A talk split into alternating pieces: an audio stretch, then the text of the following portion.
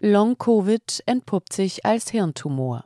Im Juli 2021 wurde bei Grant Chernin Ritchie aus England Covid diagnostiziert, dann Long-Covid. Nachdem die Fehldiagnose erkannt wurde, konnte der Hirntumor erst im Januar 2023 entfernt werden.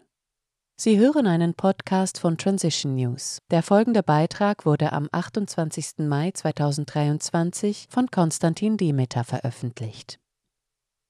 Welche Folgen es für den Einzelnen haben kann, wenn der pharmazeutisch-industrielle Komplex neue Krankheiten erfindet, zeigt sich am Beispiel eines dreifachen englischen Familienvaters. Bevor wir über den Fall berichten, sei nochmals daran erinnert, dass es für Covid keine spezifischen Symptome gibt. Die entsprechende Diagnose erfolgt ausschließlich aufgrund eines positiven Ergebnisses eines mehr als fragwürdigen SARS-CoV-2-Tests.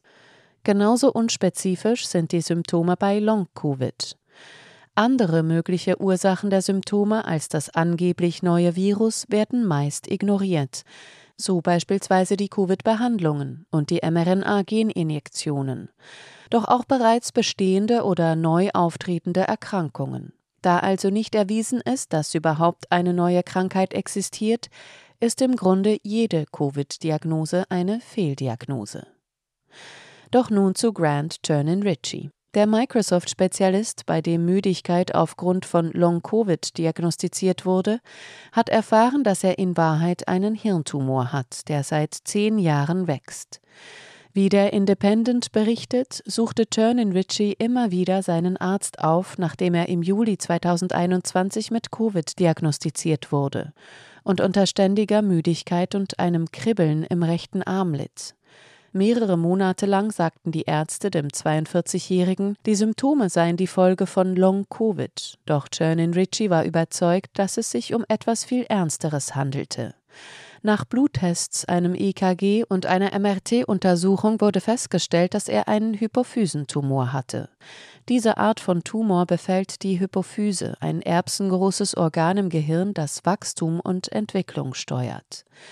Wie der Independent mitteilt, wartete Chernin Ritchie weitere elf Monate auf seine Operation, bevor Chirurgen den Tumor im Januar 2023 entfernten. Nun gehe es ihm schon viel besser. Durch die Entfernung des Tumors konnte ein Teil der Nebenniere ihre Funktion wieder aufnehmen. Auch wenn ich jetzt Medikamente nehmen muss, kann ich ein normales Leben führen. Obwohl die Chirurgen den Tumor entfernt haben, besteht eine 20-prozentige Chance, dass er wieder wächst. Ich habe im Juli eine MRT-Untersuchung, dann werde ich mehr wissen. Nachdem er seine Erkrankung durch den Tumor hinter sich gelassen hat, feierte Chernin Ritchie zusammen mit seiner Frau Hannah im Mai beim Halbmarathon in Leeds, in dem er Geld für die Hirntumorforschung sammelte. Kommentar Transition News Chernin Ritchie ist hoffentlich mit einem blauen Auge davongekommen. Doch wie viele weitere Patienten haben solche Fehldiagnosen, die auch zu falschen und gefährlichen Behandlungen führten, mit dem Leben oder mit dauerhaften Schäden bezahlt?